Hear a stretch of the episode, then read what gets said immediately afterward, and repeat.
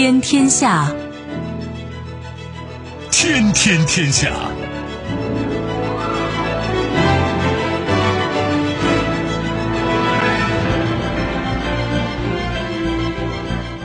历史穿行者，新闻摆渡人。听众朋友，大家好，您正在关注收听的是《天天天下》节目，我是夏萌，和我一起陪伴各位的还有本节目评论员重阳。世界纷繁复杂，新闻随时发生。今天的节目您将听到：迫不及待，约翰逊特朗普通话，谋求尽快签署自贸协定；机不可失，埃尔多安称新冠疫情给了土耳其参与全球秩序重构核心进程的良机；前途未卜，俄罗斯称愿将高超音速武器纳入军控谈判，以争取美国续约；史无前例。中美科学家绘出迄今最精确银河系结构图，稍后我们会一一道来。收听我们的节目，您可以使用传统的收音机，也可以使用手机，欢迎使用计时客户端，也可以选择蜻蜓 FM、喜马拉雅 FM、今日头条或者是企鹅 FM，搜索“天天天下”就可以收听我们的节目以及其他相关内容。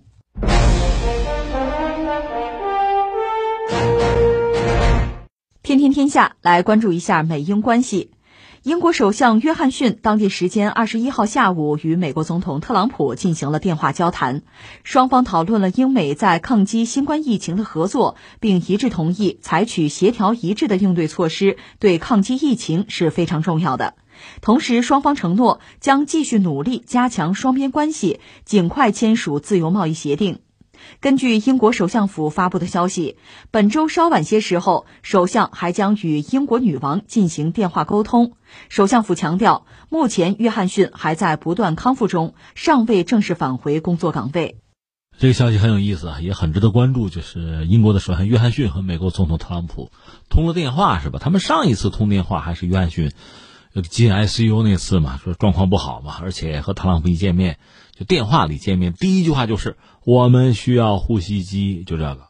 那这次状况好多了，这算不算也在鬼门关里走了一圈啊？祝他早日康复吧。现在还没有真正的回到这个领导岗位上啊，但是确实压力依然很大。我印象这两天看英国的新闻，两个，一个是英国的统计局在。质疑英国官方就政府报的真实死亡人数，呃，他们报的死亡人数现在不到一万九千二百多人吧，但是英国的就是国家统计局认为呢，真实死亡人数比政府公布的这个数字要高百分之四十一。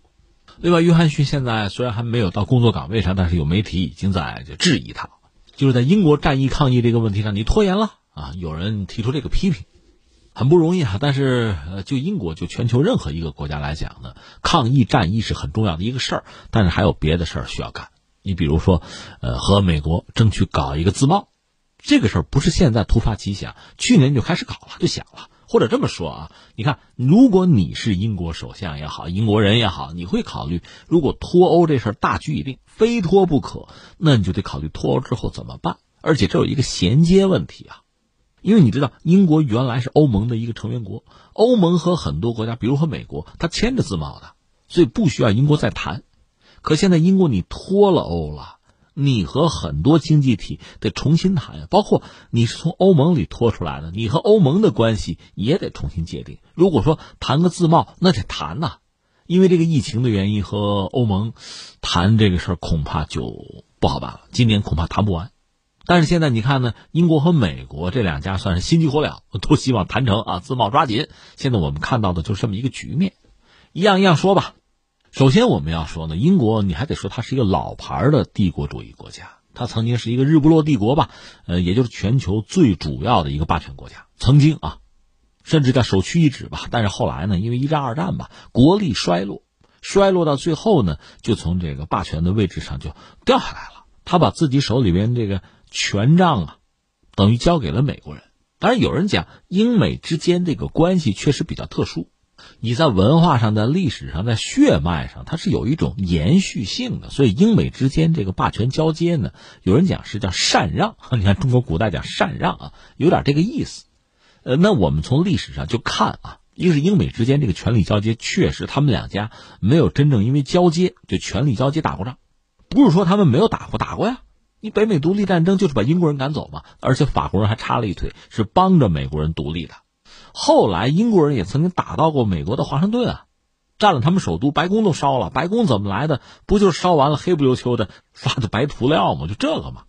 仗是打过，但是真正涉及到权力交接，就是作为世界上最主要第一霸权国家，英国从这个位置退下来，美国。把这个位置占了，他们彼此之间倒没打仗，但是他们俩虽然没打，全球范围内一战、二战是有两次大战的，而且英美之间也算是摊过牌，只不过没有热战，没有擦枪走火而已。这咱就不多说了。总而言之，英美之间是有一个相对比较特殊的关系，特别在冷战的时候呢，英国自知自己已经成为一个二流国家，国力不行了吧，所以他呢，一个是在欧洲里边，他确实想寻找自己一个独特的位置。这个位置就是在欧洲和美国之间，他是桥梁，他和两边都说得上话，他也要谋求加入欧共体，后来就欧盟嘛，只不过现在又退出来了。所以这个国家也很有意思。从历史上看，他出了很多战略家，就是玩国际政治，他有一套，老谋深算嘛。当然，相形之下，今天英国你说有什么政治家、战略家，你和当年和他之前比，好像确实乏善可陈了。但是你还得说，这个国家有他自己很独特的一面，它确实比较敏感，或者叫敏锐吧。在目前的国际政治纷争之中吧，它有自己的路数，它按自己的套路出牌，而且它有自己的一套规则，就很有意思啊。那我们说英国脱欧，既然非脱不可，其实在呃去年他就开始和某些国家就开始谈自贸。当然，目前我们说他谈成的其实有限，数量上不少。得有三四十个，就是自贸啊。到去年八月份的时候，这不刚跟韩国谈下来吗？去年八月的时候啊，就说他和很多经济体签了自贸，就是要准备着自己一旦脱欧那阵儿，假设硬脱欧怎么办？他就算计着签自贸。我大概查了查吧，就是这样一些国家。你看啊，有六个中美的，包括哥斯达黎加、萨尔瓦多、危地马拉、洪都拉斯、尼加拉瓜、巴拿马。还有安第斯共同体的三个成员：哥伦比亚、厄瓜多尔，还有秘鲁。另外还有这个北欧的，什么挪威啊、冰岛啊，加勒比海国家，什么巴巴多斯和牙买加。另外什么斐济、巴布亚新几内亚、以色列、巴勒斯坦、瑞士、法罗群岛、东部和南部非洲，还有智利等等。你说这都什么都这么多，乱七八糟都是边边角角的。对，咱们从经济上讲，这些国家显然并非主流啊。真正最关键的是什么呢？一个是欧盟。一个是美国，你看，二零一八年的时候呢，欧盟就占到英国出口额的将近一半，占百分之四十六；美国占将近两成，百分之十九。就这两个大的经济体还没有和英国达成自贸。至于中国呢，中国待会儿我们再说啊。所以对英国来讲，最关键的你抓大放小啊。刚才我们说跟三四十个经济体都签了自贸了，关键是不太解决问题，真正的大头都没签下来。一个是我们说跟欧盟嘛，今年看来是够呛了。自顾不暇的，再就是美国，这不通了个电话，看来和美国谈，貌似是进度会加快，这是一个我们要说的。第二，我们就单说说英美之间吧。你说谈自贸谈什么呀？其实我也有点晕。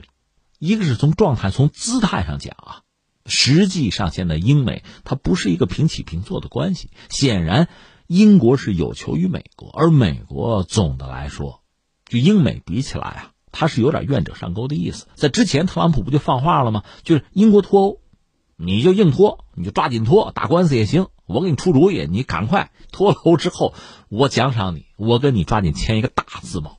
而且在英国脱欧这个不顺嘛，有点停滞的时候，这边就不干，就说你抓紧脱，你快点啊，你磨磨唧唧的，咱俩自贸也签不成啊，就拿这个等于做一个筹码。所以你看，英美之间呢。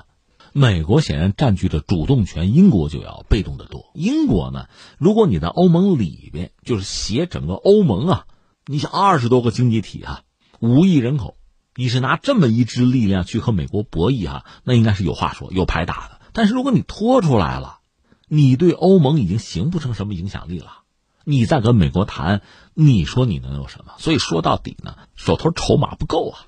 如果确切说，我觉得有三个方向特别值得关注。一个是什么？就是金融啊。其实你看，英美现在主要都是服务业，都占八成以上的 GDP 啊。而且金融就在服务业里面，这是相当发达的。一说人家美国有纽约，英国呢有伦敦金融城啊。而且要论历史，伦敦金融城历史更加悠久啊。纽约还算是后来居上吧。但是全球范围内，我们说全球级别的这个金融中心，主要现在就是这两个，什么关系？它其实也是竞争关系嘛。所以你看，英美在很多产业上它是竞争关系，它不是互补。其实你看中国，我们说虽然我们为我们的发展感到骄傲，但我们得承认，比我们的制造业高端还差一些，主要是在中低端。那我们和很多发达国家吧，其实它是互补的关系，但英美不存在这个问题，它很多产业之间就是竞争关系。补什么补？没法补啊！这是一个，还有一个产业值得关注是什么呢？是医药医疗，在这个领域，应该说美国、英国干的都不错，各有各的优势吧。你说拉倒，我觉得抗议看看这双方，对你从这个角度讲也是难兄难弟啊。但是一般说来，英美在这个医药医疗这个行业吧，包括在这个技术啊、创新能力上，都还算比较发达，它也是竞争关系。那美国希望什么呢？咱俩谈自贸。那你市场打开啊，我进去啊！英国说那不行，这个领域我不能让你给我搅和了。顺便说一句，前一阵这个约翰逊首相不是进 ICU 吗？特朗普说我们派最好的医生、最好的技术，我们去帮忙。英国说不用不用，你别来，我会我行，我用不着你。你看这很说明问题哈。第三个是什么呢？又说到农产品，从这个角度讲，美国当然希望英国你打开大门，我进去啊。但是从英国人来讲呢，他很多这个农产品、农牧产品吧，包肌肉什么的哈，就它有一个检验检疫的标准，英国的、欧洲的似乎更高。美国有一些东西的标准呢和英国的不一样。换句话说，英国你得降低标准，美国产品才能进来。那我英国凭什么？我能愿意吗？所以你看，我们刚才讲了这三个方向吧，三个领域吧，这个矛盾是明摆着的。而且呢，你说双方要达成自贸的话，其实都需要啊。但是英国对美国的需要，应该说超过了美国对英国的需要，那你就很被动了。你说那这英国不行呗？倒也不能这么说。既然脱欧，这咱也不用说别的了。当时凯文伦那阵搞一个脱欧公投，他是笃定了大多数英国人是有理智、有脑子的，不会脱，所以他才搞这个公投。谁知道最后就这个结果呀？反正现在木已成舟。而且目前在这次这个抗疫战役过程中，你看看欧盟这个四分五裂的状况，可能让很多原来不愿意脱欧的英国人现在也死了心了，脱脱吧啊！那么从英国来讲呢，现在等于说真的是有了一个机会，他是自己而不是就是和其他欧洲国家什么欧共体、欧盟绑在一起，他确实可以自己的独立的实施自己的贸易啊、投资政策，这很难得一个机会，我自主了。所以在这个时候呢，和大多数经济体去签自贸。这也是必然的。刚才我们讲，他签了三四十份了，都是这个相对就经济上不是很大的经济体，边边角角的。那么还有很多国家，刚才我们说，除了欧盟、除了美国以外，还有很多有影响力的经济体，从日本到马来西亚，当然更重要的中国，这不得考虑一下。其实，在二零一八年，英国人就表态说：“你等我脱脱欧之后，咱们好好谈一个，谈一个高标准的自贸。”中英在这个领域就推进自贸协定，双方其实态度是比较接近的，要搞一个顶级自贸协议，双方都还真有这个雄心壮志。当然，具体怎么样得谈出来才知道。目前我们看还没有一个特别明晰的结果吧，因为这个我觉得还受制于其他一些因素啊。一个是什么呢？就是英国和欧盟的关系。到底最后在经贸上能达成一个什么东西？这个显然对英国和中国、欧盟和中国的经贸关系，它会产生影响。再一个就是美国因素。现在因为中美这两年这个贸易摩擦，你也看到哈，美国当然要拉自己的盟友，英国现在形单影只，正是美国拉拢的对象。所以现在我们要说，你看，一个是英美真要是达成自贸的话，如果我们参照一下，呃，美国当年和加拿大和墨西哥搞的那个新自贸。哎呀，这特朗普闹的这个，我们还得解释一下。原来在特朗普上任就做美国总统之前，其实有一个美加墨的自贸协定，不但有，而且签的是比较早的。另外，它在全球范围内也是一个典范。因为呢，美国和加拿大算发达国家。墨西哥算是发展中国家吧，新兴经济体，所以美加墨这个自贸区呢，不单是发达国家，是发达国家和发展中国家一起搞的一个自贸区，所以它是有一定的象征和示范意义的，这大家还比较推崇。结果特朗普上台之后撕毁重谈，那重谈就要有利于我吧，美国优先，美国第一嘛，而且他是先选择和墨西哥谈。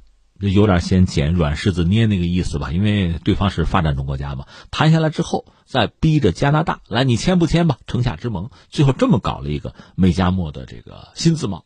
这个新自贸里面就明确谈到说什么呢？就是咱仨既然签了自贸了啊，如果你们俩和非市场的国家，其实中国算是他们认为是非市场国家嘛。如果和非市场国家你们要谈，你得支付我一声，我得知道啊。如果你们谈妥了，我不高兴，那咱们可撕毁啊。就诸如此类的，它是有一些限制的。所以我估计，如果你跟英国谈，你又占据了这个主动，你肯定会对英国提出这样那样的要求，这样会影响到英国和其他经济体，特别是和中国再谈自贸，会出现这么一个状况。那至于英国呢？最近有两件事还是给人印象深刻吧。一个是美国最近和 WHO 世界卫生组织不是不对付吗？断供吗？断供之后，没想到英国第一个站出来，我捐点钱吧。当然，捐钱的很多，你看沙特还捐了五个亿呢，这个比尔盖茨也捐了一个多亿。所以英国人捐一笔钱，这个好像也不是说特立独行啊。但是这毕竟和美国和特朗普态度相当的不一致。另外，涉及到华为的问题。英国的外交部的一个常务次官叫做麦克唐纳，代表英国官方们有个表示说，英国政府做出允许华为参与自己五 G 网络建设的这个决定是坚定的。虽然美国不希望英国把华为招过来搞五 G，但是英国还是这个态度，还体现出和美国很大的不同。怎么理解呢？我觉得，第一，这是人家自己的国家利益所在啊，你美国又不能给我提供像华为那样的产品。不管是技术性能还是价位，你都提供不了。那我用你又不干，那我真听你的，我由此造成的损失、付出的代价，你给我报啊，对吧？你又不给报销，那我自己还得按我自己的想法走，这是一个。再一个呢，这未尝不是一个对美国的一个表态。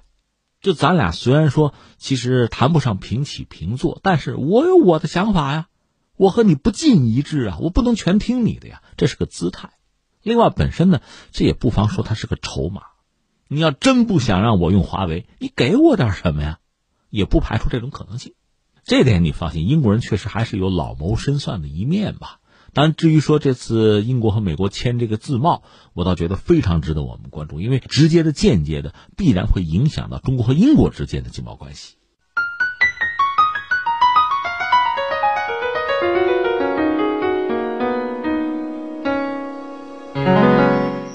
天天天下来关注土耳其。尽管土耳其已经超越伊朗成为中东新冠肺炎疫情最严重的国家，但在该国总统埃尔多安看来，这场全球性大流行却给了土耳其一个难得的历史机遇，那就是参与到全球秩序重构的核心进程当中。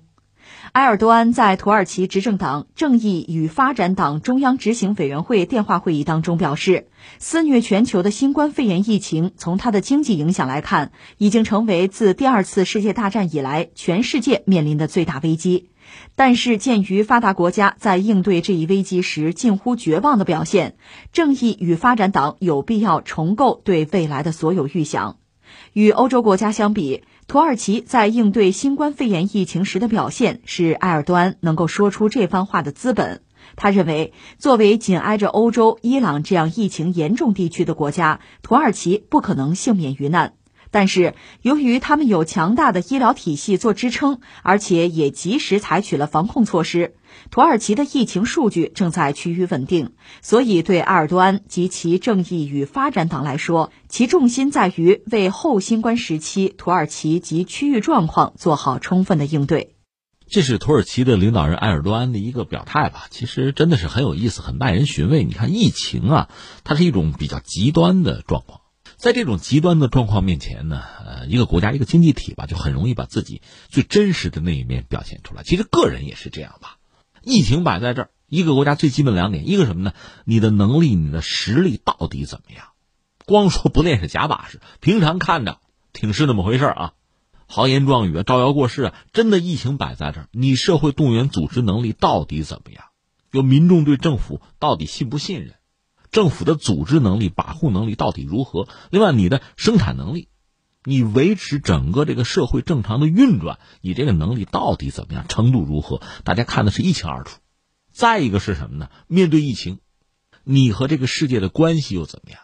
你为这个世界做了什么？为他人做了什么？你这个心态又如何？这我们看的也一清二楚。当然不排除有些人揣着明白装糊涂，为什么呢？他要获得自己利益的最大化，也许是自己这个小政治集团的，也许是为了自己这个国家这个经济体吧。所以你看到真是人生百态哈，各有不同吧。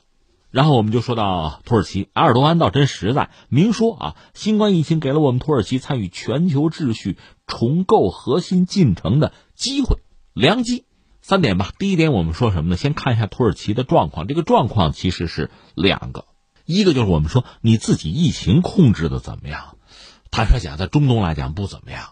嗯，因为以前我们知道伊朗比较糟糕，现在伊朗基本上好像进入平台期吧。土耳其目前状况在中东啊是比较糟的。按土耳其官方的数据，截止到四月二十一号吧，它的确诊是九万五千五百九十一例，呃，累计的死亡数是两千二百五十九例吧。按照他们官方自己的说法，未来一段时间吧，土耳其疫情呢会迎来一个稳定期，七到十天后可能到拐点，啊，比较自信。那再一个，他对这个世界又做了什么呢？按照他们自己也是官方的说法呢，一个是人家稳定的自己在叙利亚、利比亚，包括爱琴海地区的外交活动。在疫情爆发之前，我们知道他在这相关的地区相当之活跃吧，左冲右突吧。现在说他维持住了自己这一系列外交活动。另外呢，像英国、意大利、西班牙，包括这个北马其顿、塞尔维亚，像波黑、像索马里、利比亚等等三十三个国家提供了医疗援助。在上周，他们向英国提供大概是比如五万个 N95 口罩、十万个外科手术口罩，还有十万件防护服。就积极的对外进行援助活动吧。那我说到这儿，可能有人愿意就想到中国。你看，中国做了大量的援助，但是有些西方国家还要抹黑中国呀。这个恐怕真的是中国和土耳其还不好比。为什么呢？土耳其本身是北约国家，和欧洲离得又比较近。以前呢，欧洲和土耳其关系其实不是很好。土耳其一直想加入欧盟吧，欧盟也没说彻底的拒绝，但是就像这个驴前面那个胡萝卜一样，总是往前走，你总是吃不着。但是在疫情爆发之后，土耳其这一系列的做法吧，应该说在西方，比如北约内部啊，包括像那个美国吧，对他还是表示肯定。世卫组织对他也是肯定。按照美国那个大西洋理事会，这是个智库，他们的评论就说呢，土耳其不会对他国的援助活动袖手旁观，他们肯定要树立自己的软实力，呃，开拓自己的地盘，这是他们的作为哈。那第二，我们就要说，这确实也很让人感慨，因为土耳其还算是北约成员国。和西方的关系呢？你要说密切，其实也比较密切。另外，它这个地理位置、地缘政治的这个位置确实很独特，这算是兵家必争之地吧。在当今，也是很多大国角逐的时候想拉拢的一个对象。你比如这两年，如果说土耳其对美国用一个词儿叫冒犯的话，没少冒犯。那美国呢，有的时候捏着鼻子 也没有真的下决心报复土耳其。为什么？就担心把土耳其推到俄罗斯怀抱吧。另外，就说这次抗疫战役的过程之中，中国确实力所能及啊，尽己所能向很多国家提供了援助。比如说像意大利，这点呢，按说应该得到意大利乃至整个欧盟的感谢才对。按照我们中国人的理解，投桃报李嘛，什么赠人玫瑰手有余香嘛，不是这么讲吗？但是欧盟其实酸溜溜。一个呢，实话实说，援助意大利这首先应该是欧盟的责任，人家是你的成员嘛。当意大利求援的时候，欧盟是背过身去，所有的国家没一个国家动手。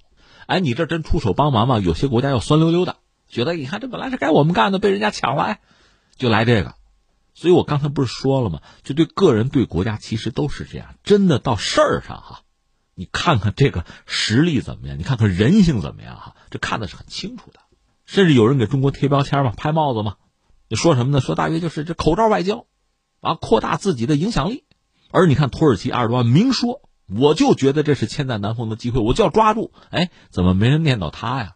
其实这不是明显的双重标准吗？另外，坦率讲，就算没有人念叨土耳其，我们就说欧洲啊，恐怕很多欧洲国家心里面想的也比较多、比较复杂，心里边也不是滋味。那么，土耳其本身我们说了，他自己的疫情呢，现在看来其实比较严重，形势比较严峻，但是这看跟谁比。在中东呢比较严峻，但是你跟欧洲国家比，那算不错的。要跟美国比，那好的很呐。那美国现在糟到什么程度啊？另外，我们还是要承认，呃，土耳其在二战以后吧，它这个工业化进程，应该说还算是进行的比较好。所以和欧洲国家比起来，它的制造业还相当不错，以至于它的很多产品是能行销欧洲啊。很多欧洲国家制造业空心化了，没办法嘛。所以现在。你说口罩真生产不出来吗？一个你质量要保障，另外呢，你的数量你要上规模呀。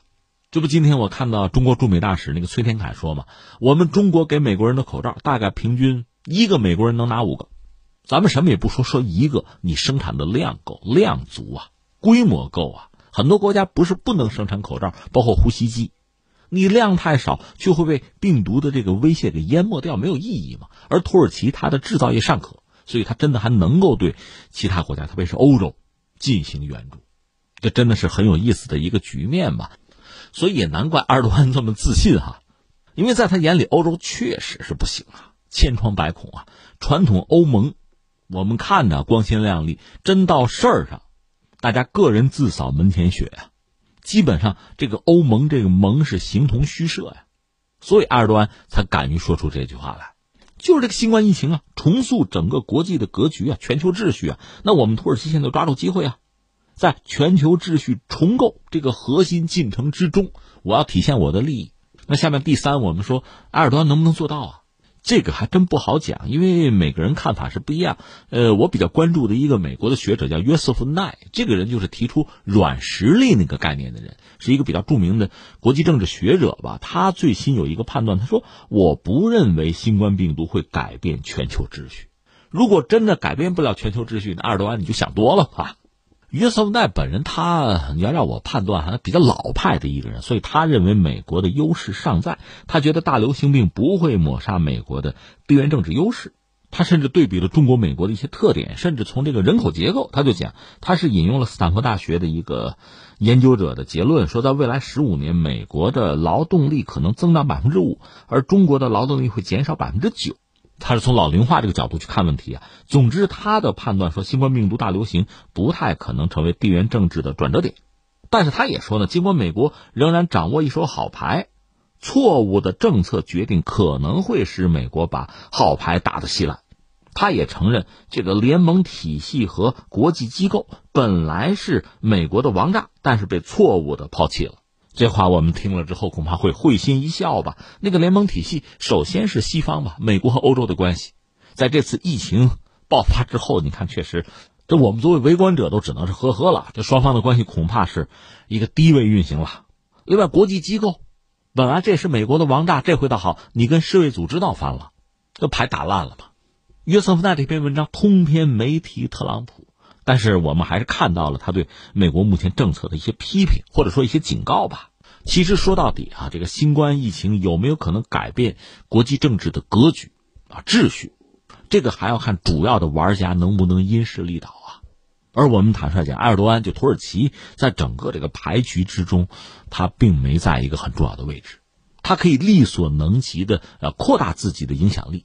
争取自己的利益最大化，但是坦率讲，整个的格局和秩序，恐怕也并非由土耳其来决定，或者说他能提供足够的影响力。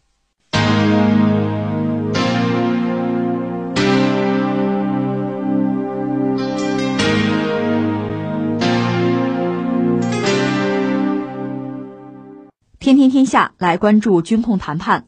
新削减战略武器条约是当前国际安全局势的基石之一，但美俄双方仍然没有在续约问题上达成一致。美国坚持要将中国纳入条约，俄罗斯则向美方抛出了新的筹码。在四月十七号举行的续约电话对话前，俄罗斯方面表示可将高超音速武器等新型核武器纳入谈判，但前提是美国必须接受续约的提议。美国国务院发言人事后在一份声明中说，国务卿蓬佩奥当地时间十七号对俄罗斯外长表示，对于今后的军控谈判，必须围绕美国提出的新军控协议，要包括俄罗斯和中国的提议展开。那我们要聊这次这个俄罗斯向美国提出来，就等于说要把高超音速武器纳入到军控谈判这个事儿，想聊清楚，有几个背景或者前提，我们先扯一下。一个就是特朗普上台之后呢，他搞了美国国家新的安全战略，他是把俄罗斯和中国看作是自己的战略竞争对手。有了这个基础，他就提出了要搞三边，就军控啊，要搞协议要谈判是三边，就中美俄三边。但是从我们中国来讲呢，一我们搞战略武器是防御性的，第二呢。就美苏冷战的时候，双方是积累了大量的核武器，你的核武库里东西很多，我们中国和你们不能比，所以我们是无意参加所谓的三边军控谈判。你们俩谈你们俩的，把我拽进去干什么呀？而且美俄是有全球战略的，在全球是展开博弈的。我们向来认为和平发展是主题啊，所以这事儿跟我没关系。这个大家要搞清楚，中方无意参加所谓的三边军控谈判。这个立场呢，呃，一个是国际社会，甚至包括俄罗斯都是广泛理解的。那美国只不过拿我们说事儿而已啊，这是一个事儿放在一边，跟我没关系啊。第二，特朗普上台之后呢，撕毁了很多协议，所以美国的信誉实际上是受到广泛质疑的。你说了不算嘛？你比如伊核协议，你说撕毁就撕毁了；TPP，你说不参加就不参加了。那你要没有信义的话，咱就说谈个什么三边的又有什么用？更况且美国这个体制，咱就说，如果特朗普今年十一月份没能当上美国这总统，换人了，那可能又重来，对吧？你这不没谱吗？再一个，我们又要说什么呢？这个新削减战略武器条约，这个条约还是很关键，这是目前美俄之间吧，应该说是唯一的一个有效的吧军控条约。之前不有中导条约，也让特朗普撕毁了吗？二零一零年就奥巴马时代吧，当时他签那个新削减战略武器条约的时候，说好美俄双方呢是各拥有七百台核武器载具，呃，导弹也好，轰炸机也好都算哈。另外有一千五百五十枚呃在部署状态的核弹头，这双方约好的，这是一个量啊，就是新削减战略武器条约定的。但这个条约快到期了，明年吧，就你要不要续这个条约，这是一个。另外呢，从美苏时代就搞这个冷战。包括核武器的竞赛，俄罗斯是接了苏联的班儿吧，掌握大量的就苏联时代的核武器吧。美俄手头的很多这个核武器，特别是核载具吧，部署时间超过三十年，说到底就是老旧。老旧之后，你就得换新的了，就是新一代的核武器要研发。这双方确实都卯足了劲儿。从俄罗斯来讲啊，俄罗斯有自己的核战略，甚至有人讲他就先发制人嘛。斧头战略嘛，所以斧头战略这意思就是说，不打架则已，打架一斧子先把你劈倒在地，就第一时间我就别逐步升级了哈，就根本不给你还手的机会。这是当年苏联时代的核战略啊。当然，现在看这个核战略本身也带有先声夺人，这也是博弈的一部分吧。那现在我们说了嘛，这一系列的因素，美国和俄罗斯都卯足了劲儿在搞自己的新的这个核打击平台吧。那你拿美国人来讲，他一是搞这个小当量的核武器，这就意味着核武器可能更容易实战化，它甚至不会造成像当年那个广岛、长崎那样的核灾难，小范围嘛，战场使用嘛，战术型啊，他搞这个东西，另外搞那个 B 二幺隐身轰炸机，他还搞那个新的战略导弹核潜艇，就哥伦比亚级，这是紧锣密鼓吧？呃，美国三军都在搞这个高超音速武器平台，因为他认为落后于中国和俄罗斯了，所以他都在搞。项目很多啊，俄罗斯方面呢，我们以前分析过他，他经济形势其实很糟，它国内呢整个这个工业体系并不健全，就经济啊，这个结构并不合理，它主要靠卖油气资源嘛。现在油价如此低迷，昨天我们还分析俄罗斯经济可能面临很大的考验，但是越是在这个时候，自己的军力越不能出问题，否则谁都欺负你啊。那俄罗斯没有钱的情况下搞什么？其实就得搞核武器。这个不知道大家理解不理解？你要是搞常规武器啊，更新换代太快。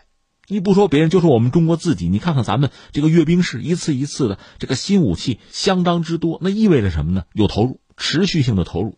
你技术够，资金够，你才玩得起。那你这个国家经济不行，你玩不起怎么办？那就一劳永逸搞核武器嘛。其实朝鲜也是这个路数。我有了核武器，别人不敢惹我。那我常规军力跟你争，我争不过你啊。我就得搞核武器，所以俄罗斯在这个领域也是下老本比如他那个萨尔马特，这是他的洲际弹道导弹。之前他有拜安 MU 亚二四，现在有萨尔马特。另外他有什么呢？就是高超音速导弹，啊，不止一种。据他讲，现在服役就战备值班的先锋啊，包括那个匕首，一系列。这我们都说清楚了。再说这个新闻很简单，俄罗斯说咱接着续约吧，就这个削减战略武器条约，咱们续约。呃，如果你决定续呢，我可以把这个高超音速武器放进去，咱可以谈嘛，是这么一件事儿。这个事儿怎么看呢？我觉得，一个呢，俄罗斯有几款高超音速武器已经服役，这个效率太高，速度太快，让我都觉得很惊奇。因为中国呀、美国，甚至包括日本什么的，搞这个高超音速飞行器搞了很多年。俄罗斯之前呢，当然苏联时代他也在搞啊，但是前几年没有听说他在这方面有突破性的进展。现在歘一下子好几种服役，这里边有没有虚张声势、空城计的成分，我们也不知道。但是如今啊，高超音速的这个导弹呢，对各个核大国都非常关键，因为你传统的那个弹道导弹现在看来很容易被拦截了，而这种高超音速飞行器理论上无法被拦截，所以大家都在搞这个东西。如果这玩意儿装上核弹头，对对手威胁真的是很大，理论上无法拦截。那在这个时候，俄罗斯提出来说：“咱接着续约吧，把这个高超音速的武器也放到这里边去。”这个还是体现出一定的诚意啊。因为如果俄罗斯不是虚张声势，不是空城计，他真有这个东西，把这个也纳入到就削减战略武器的这个条约之中，那当然是有诚意了，是建设性的呀。这个当然也可以理解，一个可以缓和和美国的关系，表达诚意和善意嘛。另外呢，就是目前俄罗斯经济状况确实不是很理想。呃，普京不是也提出来吗？也有自己的宏伟蓝图啊，让俄罗斯经济能够进入全球的前五啊。这个难度当然很大。按我们中国话，叫经济建设为中心，那意味着你在其他领域的投入啊，应该是有所克制和约束吧。所以俄罗斯现在显然并不愿意和美国陷入什么军备竞赛，那他肯定要吃亏的。所以他提出这一切呢，应该是有一定的建设性和诚意。而且实话实说，作为核大国，大国之间爆发战争可能性不大，在哪儿呢？那往往是同归于尽的结果呀。地球都好不了，好得了也是便宜别人嘛。另外呢？如果双方真的是一个敌对的状态，这种高超音速飞行器你又拦截不了。其实双方如果没有信任啊，很容易误判的话，危机随时可能发生。你这儿发射一枚导弹，是不是冲我来了？那如果你真的是冲我来，你装的是常规弹头、核弹头，这个我还打电话找你咨询吗？我只能料敌从严呢。所以在这个时代啊，这个危机确实随时可能爆发。如果双方互不信任的话，所以总的来说，我理解美俄之间，呃，如果能续这个约。而且呢，真的是按俄罗斯所说，把这个高超音速武器放进去，呃，当然不是坏事。所以总的来说，这个对美国也还是有一定的诱惑性和吸引力。毕竟现在这东西俄罗斯搞出来，美国还没有嘛。但是美国又很可能拿中国说事儿，就是要把中国拉进去，而我们又不进去。所以估计这也还是一个漫长的过程。当然，最大的变数是什么呢？是特朗普，他能不能续任美国总统？如果他最终他在这次十一月份大选之中吧没能胜出。你比如拜登上台，很可能特朗普之前的一系列的政策又会被推翻，所以说这事儿其实是个没谱的事儿。对我们来讲就是这样，你理他呢？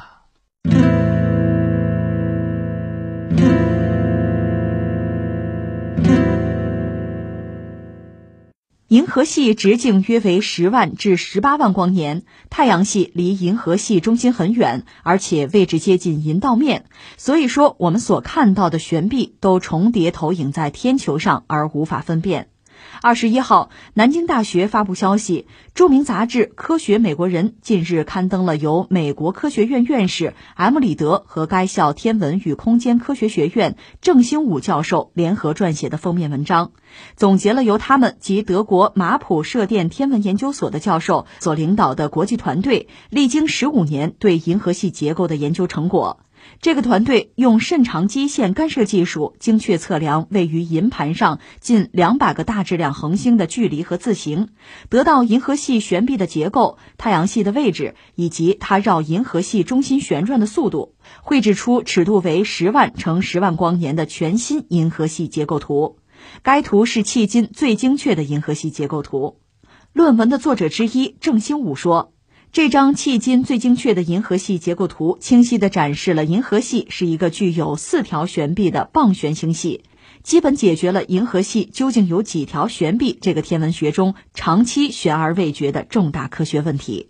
这当然是一件大事儿了。你看，现在全球疫情是这个状况，昨天我们一聊油价是负数啊，全是这些消息。但是你知道，即使是在地球人啊，就人类面对很艰难的。这么一个境遇的时候，也还是有很多人在仰望天空的。你感慨吧，你说我们今天能看到的这个宇宙和几千年前吧，孔子的时代、孟子的时代、老子的时代，其实我们看到的宇宙是一样。你要论心智，他们甚至还比我们强啊。他们对宇宙的思考其实相当之深入，也相当之深刻不。到今天，对我们人类还有指导和启发的意义。但我们今天可以凭借自己更先进的技术和更多的知识的积累吧，去试着理解这个宇宙，也理解我们的先人对宇宙的认识。有点绕口令啊，但是确实很让人激动的一个事情。更况且就在正好是将近一年前吧，二零一九年四月十号。人类是拿到了第一张黑洞的照片，就黑洞真实的样子。正好又过了一年，现在主要是中美科学家吧，中国方面主要是南大吧，南京大学吧，和美国的哈佛合作绘制出就是人类迄今为止最为精确的银河系的结构图。要说起来，银河系的这个结构或者叫模型吧，最早是。咱们说，一七八五年有一个叫威廉的天文学家，他提出来银河系的模型嘛。从那时候开始，很多人在就试图去完善它。到一九五零年的时候，银河系一个就基本的样态啊结构被确定，就是天文学家们最终确认银河系是一个就直径在十万光年。光年呀，你想就光走一年嘛，光本身每秒是三十万公里啊。那银河系被确认大概直径是十万光年啊，厚度也有三万光年，这么一个漩涡状的星系。二百年的时间吧，人类对于银河系大概是这么一个认识。你现在网上搜可以搜到，就是以前人们画的各种各样的银河系的想象的这个图景吧。但是呢，因为银河系里面有大量的吸光的尘埃，而银河系图像又是通过所谓恒星计数来得到，所以这个误差会很大，你这模型很可能就错的。后来人们发现，就是所谓河外星系有那个漩涡结构吧，所以就想到，哎，那我们银河系本身也应该是漩涡结构啊。有一个学者叫沙普利，他就认为呢，你那个星系啊，就是那些漩涡星系是银河系以外的天体。后来一个学者叫哈勃，现在不有个哈勃望远镜用他的名字命名吗？他确定仙女座大星云不属于银河系之后，人们就又开始相信银河系可能也是这种结构。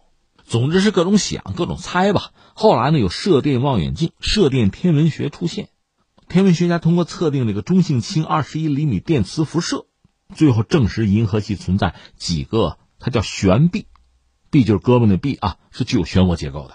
所以人们就绘制这个银河系的全景图，这多次尝试啊。那怎么绘制？就是科学家知道银河系的结构之后呢，就拍摄大量的恒星啊、行星的照片，分析每个方向的星球密度。在这个基础之上呢，用电脑来模拟合成银河系的全景图。我们本身是身处银河系之中吧？那个银河盘面呢，呈现在我们面前的，就是一条环绕着地球的密集的星带。那我们人类现在用所谓可见光望远镜是看不到银河系中心的。你用那个红外相机，大约可以拍到那儿真实的场景，就红外成像呗。银河系我们既熟悉又陌生，熟悉是因为我们就生活其中吧。银河系是太阳系所在的那个星系，大概得有一千到四千亿颗恒星和大量的星团，还有星云，各种类型的星际气体和星际尘埃。直径呢，之前大家猜是十五万光年，中心厚度呢是一点二万光年，可见物质总质量是太阳质量的大概一千四百亿倍。它有一个巨大的盘面的结构吧，有一个银心和四条悬臂，也有研究说是两条悬臂。就之前啊一直在争这些事情。那太阳所在的猎户座臂呢，是一个主悬臂的一小分叉，悬臂相距是四千五百光年。太阳是在银河一个支臂，就猎户座臂上，离银河的中心的距离大概是二点六万光年。当然，我们地球是太阳系里面一个行星了。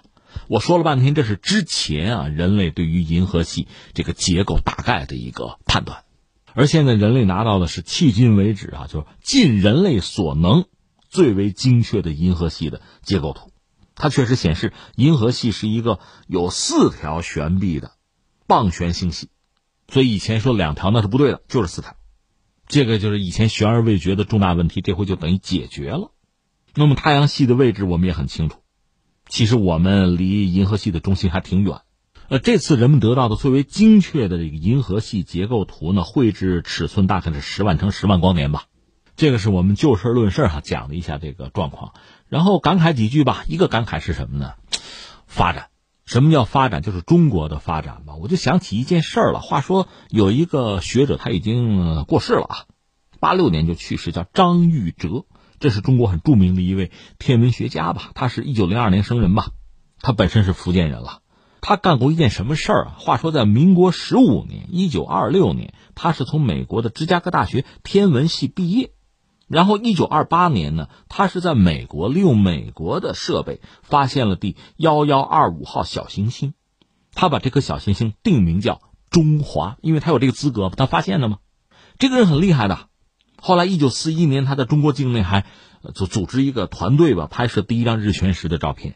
他还研究哈雷彗星，他研究哈雷彗星，他有目的，他要解决武王伐纣的问题。武王伐纣是哪一年？你看有天文学的记录吧？因为他做了大量的贡献。后来一九七八年，国际小行星中心呢，把第二零五幺号小行星定名叫张，就纪念他呀，就张玉哲。我要感慨的是什么呢？你看一九二八年，作为一个当时中国的应该说不多的能够有机会受到高等教育的年轻人，他在美国学天文，这就不多见啊。而且他用美国的设备发现了一颗美国人都没有发现的小行星。作为一个中国人，他能想到，首先想到就是把这颗行星命名叫做中华。你想这是什么样的家国情怀？但是说一千道一万，你也只能用美国人的设备啊，咱们中国没有啊。一九二八年嘛，而现在是什么状况？一年前说到黑洞的发现，那有大量的中国学者参与。那现在说到整个银河系的结构图，南京大学和哈佛大学联合来搞，当然不只是这两家，还有很多人。待会儿我再说啊。那这个过程我就称之为发展，这就叫进步，这就叫崛起。然后再找一个词儿吧，雄心啊！你看前些年我们一直关注中国在那个贵州嘛，喀斯特地貌那搞的一个五百米的那个口径啊，FAST 那个大望远镜，我们节目可能也不止一次聊过这个项目的发起者、推动者，就是那个南仁东先生，他老人家也过世了哈。那这个望远镜本身其实代表，应该说代表人类非常高的智慧。和工艺就是人类的天文学探测研究方面的能力，在这个望远镜上你可以看到。另外不止于此啊，我看到最新的消息，昨天的消息吧，中国科技大学就刚刚和青海省海西蒙古族藏族自治州签了一个约，要搞个什么呢？大市场巡天望远镜项目。这个市场不是做生意那个啊，市是势力的市，场是场景的场。这是个合作协议，标志着大市场巡天望远镜，它英文简称叫 WFST。这个项目正式落地在青海海西州冷湖赛石腾山天文台址。这个本身是中科大和这个中科院的紫金山天文台共建的所谓双一流学科平台。它能力有多强？哈，每三夜巡天整个北半球一遍。建成之后。它是北半球具备最高巡天能力的光学时域巡测设备，而且除了天文以外，它这个巡天数据可以用来开展空间碎片监测，满足国家航天安全战略需求。所以你看，这个我们的征途是星辰大海。我记得前一阵儿这个胖五，就长征五号发射成功的时候，在那个。指挥中心现场那大屏幕打出这一行字来吧，确实很有感慨啊！因为在网上很多网友早就念叨这句话，这不是吹牛啊，这是一件一件的事儿，踏踏实实做出来。所以你看，在这个天文领域吧，我们这些年确实还真拿了不少成绩出来。包括你说天文台，你说最近怎么老见天文台？这方面老有消息，你也可以把它理解是补课，你也可以把它理解是什么呢？就是需求嘛，你发展到这一步，事业发展到这一步，就该做这个事情了。这和航母是一样的。你以前，你看咱们上个世纪六七十年代那个近海的海军啊，近海防御嘛，讲究空前快，空呢就是飞机，前潜艇，快是快艇。那个时候你说搞航母战斗群，你没那个能力。但是如今，你经济社会发展到这一步，你海外的利益那么多，你全球的这个商船啊。航线啊，需要你去保护。那这时候你的远洋舰队啊、航母战斗群那都得有。那翻回来，我们再说第三个词哈。你看，我们说了发展啊，我们说了雄心，还有一个词是什么呢？是合作吧？全球合作。就说这次啊，这个项目，就银河系结构这个东西啊，二十一世纪初吧，这是一个八国的团队，二十二位天文学家，包括谁呢？包括中国和美国，包括德意和韩日波，就波兰啊。八国二十二位天文学家筹划，就搞了一个银河系傍河悬臂结构仪针巡天重大科学计划。它是用等效口径大小为地球直径的延长基线干涉阵，采用几何三角视差方法，直接测量大质量恒星中麦泽源的距离和自行。所以你看，这是一个大项目，涉及到人类啊，地球。它是这个级别的项目，它需要的也是整个人类，就地球上啊，相应学科的专家，大家一起来努力，共同完成。这我们就难免要说到当今这个国际政治的现实啊，总有些人就开历史倒车，我们优先，我们第一，就来这个，你真的就忘了，就人类发展到今天，全球真的是一体化。这个全球化吧，它确实也带来一些问题，或者说有一些麻烦。那应该是有问题解决问题，有麻烦处理麻烦。你要想退回之前那个小国寡民的状态，不现实，不可能。而我们也知道，有些人逆全球化、反全球化，并不是真的认为全球化就没有意义、过时了啊，而是认为在全球化过程中自己得利太少，便宜占少了，别人发展起来了，自己看着眼热不高兴。那真正的做法是什么呢？你努力啊，你发展啊，一个班孩子们考试，人家有努力的考得好的，成了学霸了，你不认真学习，其实你资质也不错啊，你又不甘心做学渣，怎么办？不是搅和考场。不是把人家钢笔偷走，或者做一点什么手脚，而是自己努力呀。而且大家水平相近，展开合作，其实进步会更快。道理就是这个道理。